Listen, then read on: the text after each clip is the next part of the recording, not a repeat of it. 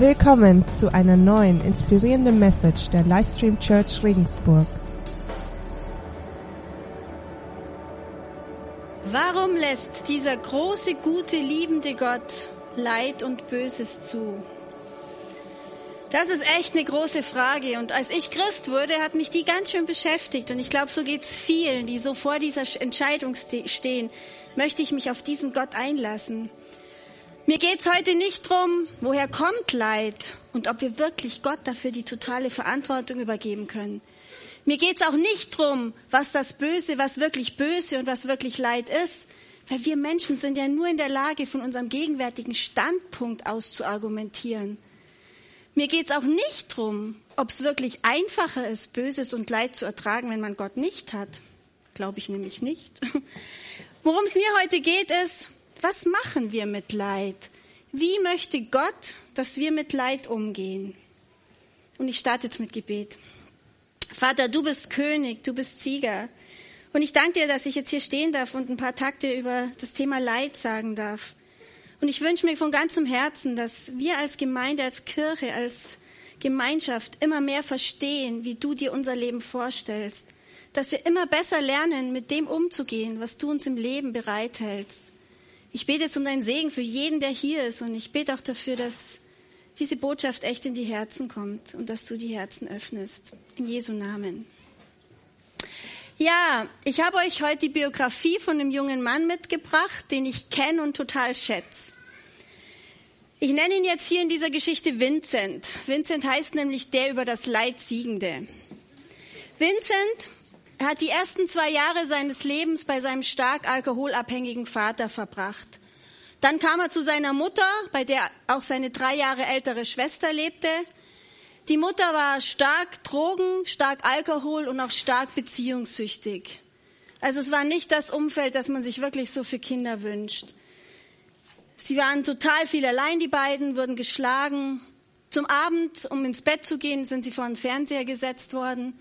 Die Mutter liebte Horrorfilme, was Vincent bis ins Erwachsenenalter verfolgt hat, weil er ständig Albträume hatte. Auch okkulte Sachen waren in dem Haus ziemlich üblich, also es wurden Tote herbeigerufen, mit denen gesprochen und so weiter. Vincent war ein Unfallkind und das hat die Mutter ihm auch gesagt. Als die beiden mal in der Gewitternacht ausgesperrt waren und vor der Tür waren und einfach schrecklich Angst hatten, haben sie auf sich bemerkbar gemacht und Nachbarn haben das gehört, haben die Polizei verständigt. Die Polizei ist gekommen, hat die Kinder geholt und hat gleichzeitig das Jugendamt eingeschaltet. Die Mutter war natürlich beim Jugendamt auch schon bekannt, so dass es dann dazu kam, dass die Kinder ziemlich schnell in ein Heim gekommen sind. Dieses Heim bestand aus zwölf Häusern. In das Haus, in das Vincent und seine Schwester kam, das wurde von vier christlichen Erziehern geleitet was übrigens nur auf dieses eine von den zwölf Häusern zutrifft. Und dort hat er dann einfach wieder so ein Stück Heimat gefunden.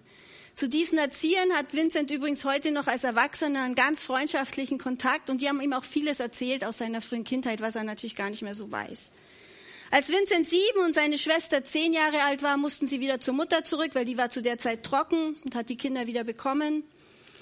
Das einzig Schöne, an was sich Vincent aus dieser Zeit erinnert, ist, es gab da so einen älteren Mann, den Vater des damaligen Freundes der Mutter, den er auch Opa nennen durfte. Und der hat immer mal wieder mit ihm was unternommen, hat ihn aus dieser Atmosphäre rausgeholt und hat sich Zeit, hat Zeit mit ihm verbracht. Das war das Schönste. Es ging nicht gut bei der Mutter, die Kinder mussten wieder zurück ins Heim. Das Dumme war nur, das Heim war zu dieser Zeit voll besetzt. Es war eigentlich kein Platz mehr für die beiden. Aber die beiden Erzieher haben sich dann so dafür eingesetzt, dass die Kinder wieder aufgenommen werden, dass es eben auch stattgefunden hat. Die haben dann zu viert im Zimmer geschlafen, aber die Erzieher wollten das unbedingt. Also die haben sich total für ihn eingesetzt. Der Junge hatte total großes Vertrauen zu seinen Erziehern und auch für deren Glauben öffnete er immer mehr sein Herz. Bei seiner Schwester war das ein bisschen anders. Mit 14 hat sie sich entschieden, wieder zur Mutter zurückzugehen und das hat Vincent natürlich unendlich wehgetan, weil das war ja eigentlich so der einzige Halt, den er immer hatte. Diese Schwester, die hat er die ganze Zeit mit ihm verbracht. Und erst später hat er erfahren, warum die Schwester für die Mutter viel interessanter war als er und was dem Mädchen dort widerfahren ist. Dieses Mädchen wurde nämlich für Geld an Männer ausgeliehen mit 14 Jahren. Das ist einfach unvorstellbar. Als Vincent älter wurde, hat er einfach nachgeforscht und wollte mehr über diesen Glauben wissen, den seine Erzieher ihm da vermittelt haben. Der hat eine christliche Gemeinde aufgesucht, ist auch in eine Jugendgruppe gegangen. Und ihm hat das gefallen, was die über Jesus erzählt haben. Ihm hat irgendwie so diese trostspendende Atmosphäre gefallen. Ihm hat diese familiäre Atmosphäre gefallen. Auch wenn es ihm natürlich manchmal dort schwer fiel, der Einzige zu sein, der keine Familie hat. Erst vor drei Jahren hat er erfahren, dass es eine Tante gab, die von klein auf für ihn und seine Mutter gebetet hat.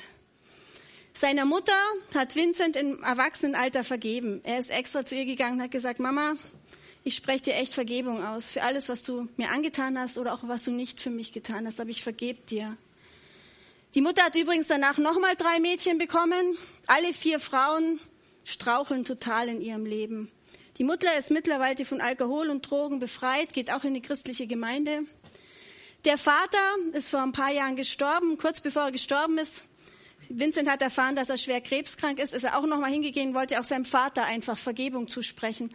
Als er dann aber dorthin kam, war es für ihn die Atmosphäre, in der der Vater so verwahrlost gelebt hat, total dem Alkohol hingegeben. Er war so schockiert, dass er überhaupt kein Wort sagen konnte. Also er hat es nicht geschafft, ihm zu vergeben, weil er einfach nicht reden konnte. Und was Vincent betrifft, der hat mit 19 Jahren dann sein Leben ganz bewusst diesem Jesus übergeben. Er hat erkannt, dass dieser Jesus ihm echt Hoffnung schenkt. Er hat sich dann taufen lassen, hat eine Ausbildung gemacht, hat jetzt einen Job. Und wenn er so auf sein Leben zurückblickt, dann treibt es ihm total oft die Tränen in die Augen. Er hat mir versprochen, diese Lebensgeschichte aufzuschreiben und das ist ihm total schwer gefallen. Er musste einfach immer wieder total heulen, weil er sich einfach über vieles nochmal bewusst wurde. Aber gleichzeitig hat er auch erkannt, wie viel Segensspur in seinem Leben ist, wie viel Menschen Gott da wohlwollend in sein Leben gestellt haben, die ihm von Jesus erzählt haben, die ihm diese Heilsbotschaft mitgebracht haben. Und jetzt das Grandiose ist einfach, Vincent ist ein total sympathischer, mitfühlender Mann geworden, der sich jetzt total für Menschen einsetzt, die ähnliches Leid erleben. Er hat total viel Geduld, spricht mit ihnen, nimmt sich total viel Zeit, leitet die an, lädt die in die Gemeinde ein. Er ist einer, der erlebt hat, wie Jesus total aus dem Sumpf rausziehen kann. Und er hat jetzt total Sehnsucht, dass dieses Erlebnis, dieses Befreiende, dieses Kettensprengende, was Jesus und unser christlicher Glaube uns anbietet, zu bieten hat, das möchte er den Leuten auch weitergeben. Also er brennt dafür, jetzt diese Botschaft an andere Menschen weiterzugeben. Und das finde ich das Geniale. Ihm ist es echt gelungen, dieses unvorstellbare Leid in Segen umzuwandeln. Und ich habe den Titel dieser Message na, erstmal noch so. Also mein Wunsch und mein Gebet mit diesem Lebensbericht ist nicht irgendwie jetzt hier sensationell euch zu schockieren, sondern es ist einfach der, dass es möglich ist, Leid in Segen umzuwandeln und dass es einfach cool ist, wenn wir uns Gedanken machen können, wie gehen wir mit Leid um, wie reagieren wir auf Leid, was mache ich mit diesem Leid, das mir im Leben fährt, widerfährt. Vielleicht erlebt der ein oder andere von euch auch gerade so Leidensphasen oder so Phasen, wo einfach so viel auf euch einströmt, was euch fertig machen will. Wie geht man damit um? Macht's dich bitter? Oder aber siehst du, dass Gott dich dadurch ein Stück weit reifen möchte und vielleicht für irgendeine ganz besondere Aufgabe vorbereiten möchte? Bewertest du das Leid nur aus deinem gegenwärtigen Standpunkt und Blickpunkt oder bewertest du es im Gesamtbild deines Lebens? Und darum habe ich die Message heute genannt, vom, vom Leid zum König. Und ich habe euch dazu auch zwei Bibelstellen mitgebracht. Die erste ist von David. Nämlich bevor David König wurde, hat er auch echt eine heftige Leidenszeit durchlaufen. Er wurde von dem Saul gnadenlos gejagt. Der Saul wollte ihn unbedingt umbringen, weil er einfach neidisch auf den David war, weil der David beim Volk gut ankam. Und der David musste dann ständig fliehen, hat sich in der Wüste versteckt. Ihm haben sich dann viele Männer dazu gesellt, Männer, die einfach auch im Leben irgendwie keinen Anknüpfungspunkt gefunden haben. Irgendwann waren die dann 600 Mann und der David, die da durch die Wüste umherirrten, zu essen Sachen gesucht haben. Einmal hatten sie so Hunger, dass sie sogar im Tempel die Schaubrote gegessen haben. Und die hielten sich in der Stadt Kela auf. Und diese Stadt wurde zu der Zeit, als David mit seinen 600 Männern auch dort war, von Philistern angegriffen. Aber David und seine Männer konnten gegen diese Philister siegen und Kela vor, vor, diesem Angriff retten. Also sie haben die Menschen in Kela davor bewahrt, dass sie eben von den Philistern eingenommen worden ist. Und als es dann vorbei war, hat David zu Gott geredet und hat gesagt, Vater, kann ich hier bleiben oder werden die mich trotzdem Saul ausliefern, wenn er kommt? Und Gott hat ihm dann geantwortet, nee, David, zieh lieber weiter. Also es sieht nicht gut aus. Und da steht folgende Stelle in 1 Samuel 23, 13 bis 17. Da verließen David und seine Männer, etwa 600 Mann, Kela und streiften im Land umher. Saul erfuhr schon bald, dass David aus Kela entkommen war. Deshalb zog er nicht mit seinem Heer aus. David hielt sich an unzugänglichen Stellen in der Wüste und im Bergland von Sif auf. Saul jagte ihn während der ganzen Zeit, aber Gott ließ nicht zu, dass er ihn fand. Und David erfuhr, dass er gerade in, als er gerade in Horesha in der Wüste Sif war, dass Saul auf dem Weg sei, um ihn aufzuspüren und zu töten. Da suchte Jonathan David auf und ermutigte ihn in seinem Glauben an Gott. Hab keine Angst, sagte er zu ihm. Mein Vater Saul wird dich niemals finden. Du wirst König über Israel werden. Und ich werde der zweite Mann nach dir sein. Das hat auch mein Vater erkannt. Also David hat hier echt richtig Leid erlebt. Er war ständig in Todesgefahr und das, obwohl er unschuldig war. Er wurde ständig von dem Saul irgendwie angegriffen oder, oder verfolgt. Er wollte ihn unbedingt umbringen. Also David litt. Und Jonathan, sein bester Freund, hat ihm Mut zugesprochen, hat ihn getröstet und hat gesagt, David, die Berufung steht, du wirst König, dir kann nichts passieren. Und genauso ist es dann auch gekommen. Saul hat David nicht gekriegt und David ist König geworden. Und es gibt noch eine andere prägnante Geschichte in der Bibel, wo aus einem leidenden Knecht ein ganz großer König wird, der größte König überhaupt, nämlich Jesus. Auch Jesus durchlebte ganz schlimme, unvorstellbare Qualen. Er litt, er wurde gedemütigt, er wurde verspottet, bevor er seinen Platz auf dem Thron zu Rechten Gottes einnehmen konnte. Das können wir nochmal nachlesen in Lukas 18, 31 bis 34. Da hat Jesus das seinen Jüngern erzählt, wie es kommen wird. Aber das, da können wir uns einen Eindruck darauf machen, wie das wohl für ihn war. Jesus nahm die zwölf beiseite und sagte zu ihnen, wir gehen jetzt nach Jerusalem hinauf. Dort wird sich alles erfüllen, was bei den Propheten über den Menschensohn steht. Er wird den Heiden übergeben werden, die Gott nicht kennen. Er wird verspottet, misshandelt und angespuckt werden. Man wird ihn auspeitschen und schließlich töten. Doch drei Tage danach wird er auferstehen. Also sowohl David als auch Jesus wussten, die Berufung als König steht. Und ich glaube, wenn man das weiß, wenn man weiß, dass das Ende gut ist, dann kann man auch das Leid in der Gegenwart ein bisschen besser ertragen. Das Wissen, was das Ziel ist, hilft uns durchaus, hier im Leben fester auf dem Boden zu stehen, auch wenn uns manchmal der Boden weggezogen wird. Vielleicht fragst du dich jetzt, äh, was hat das denn mit mir zu tun? Es gibt eine Bibelstelle zur Einleitung dazu, was es mit uns zu tun hat. Und wir wissen, und das steht in Römer 8, 28, und wir wissen, dass für die, die Gott lieben und nach seinem Willen zu ihm gehören, alles zum Guten führt. Ja, vielleicht fragst du dich jetzt echt, naja, aber also bei mir steht jetzt nicht so eine Königsberufung aus und was hat das jetzt mit mir zu tun? Und es hat sehr, sehr viel mit uns zu tun. Denn wenn Jesus in deinem Leben ist, wenn Jesus, wenn du Jesus in dein Leben eingeladen hast, dann steht diese Berufung auch. Du bist Königskind, du bist Erbe dieses großen Gottes. Er hat dich in seine Familie aufgenommen und du bist Königskind. Dreht euch doch mal zu eurem Nachbarn und schaut das Königskind an, das neben euch sitzt und lächelt ihm königlich zu.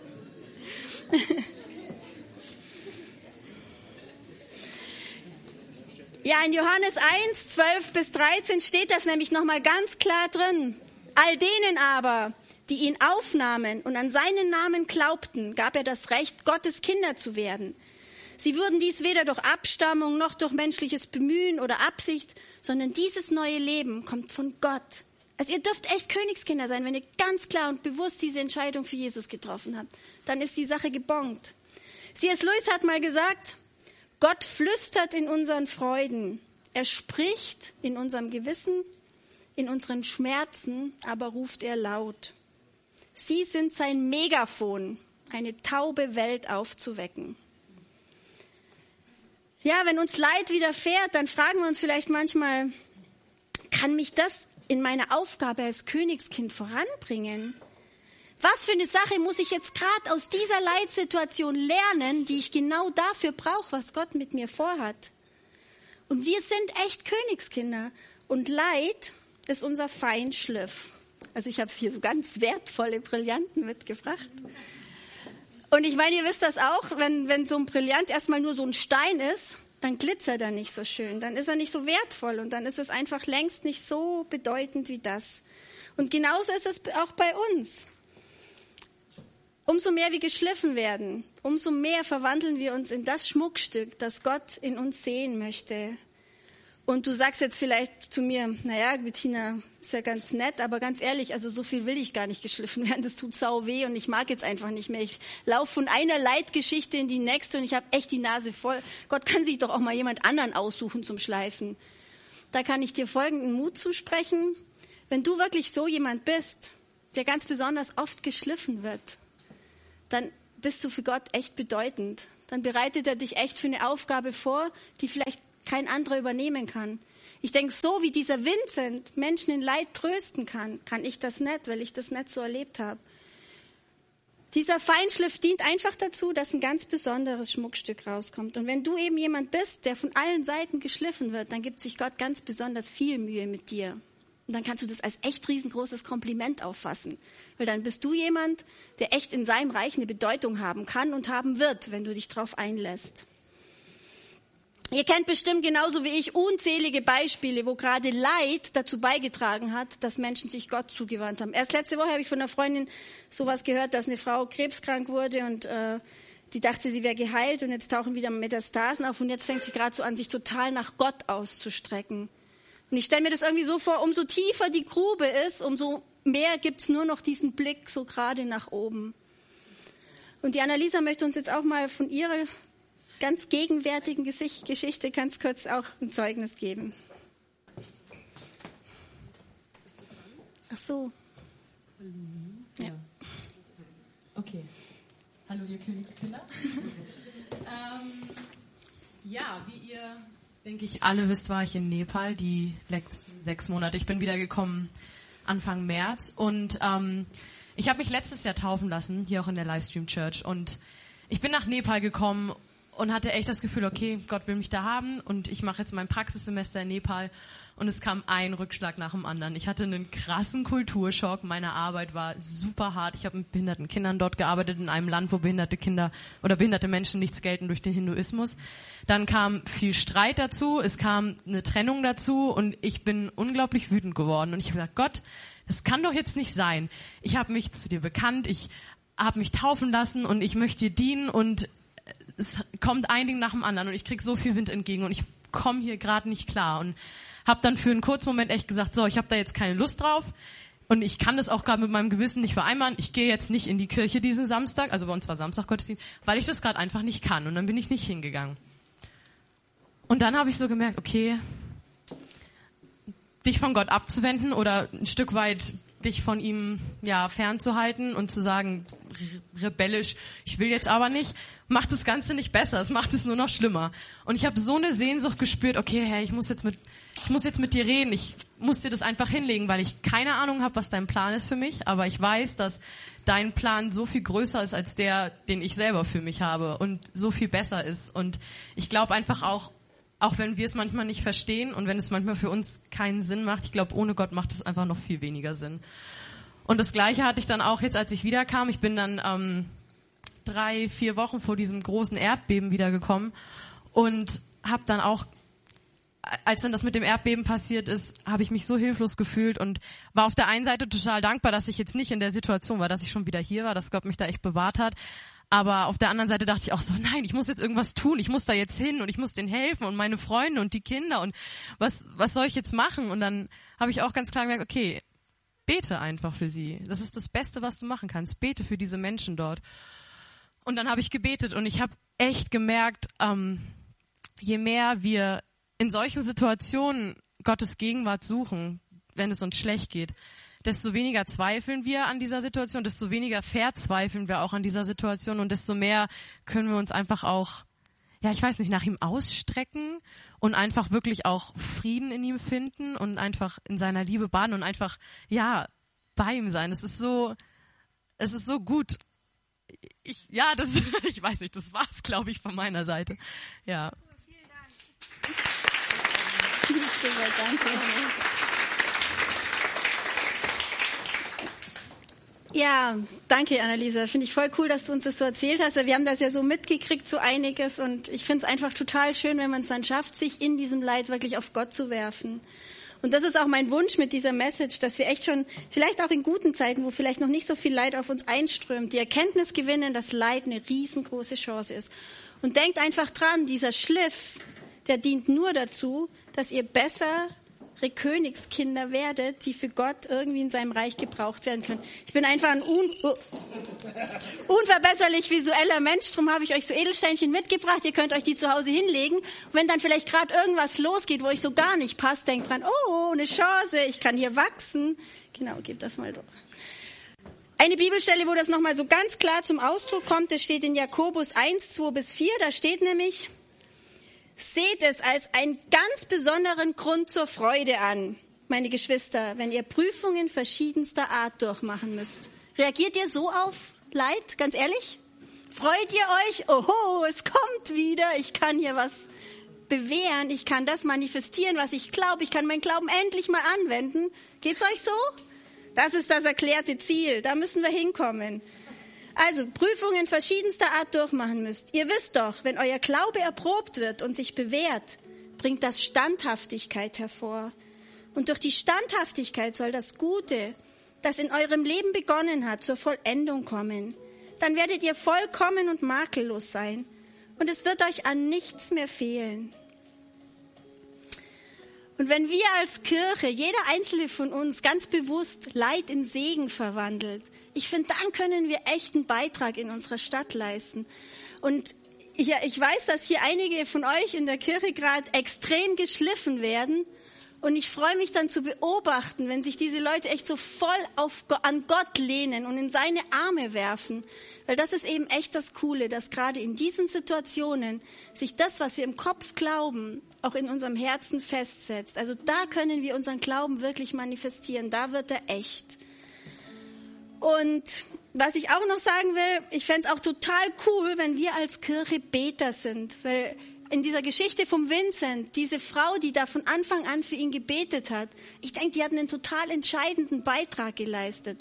Und ich würde mir freuen, wenn wir echt, wenn unsere Leute hier, unsere Glaubensgeschwister irgendwas erleben, was sie gerade echt heftig rüttelt, wenn wir da für sie beten können und ihnen irgendwie helfen können, Jesus in diese Situation reinzuholen und diese Situation als Reifungschance zu sehen.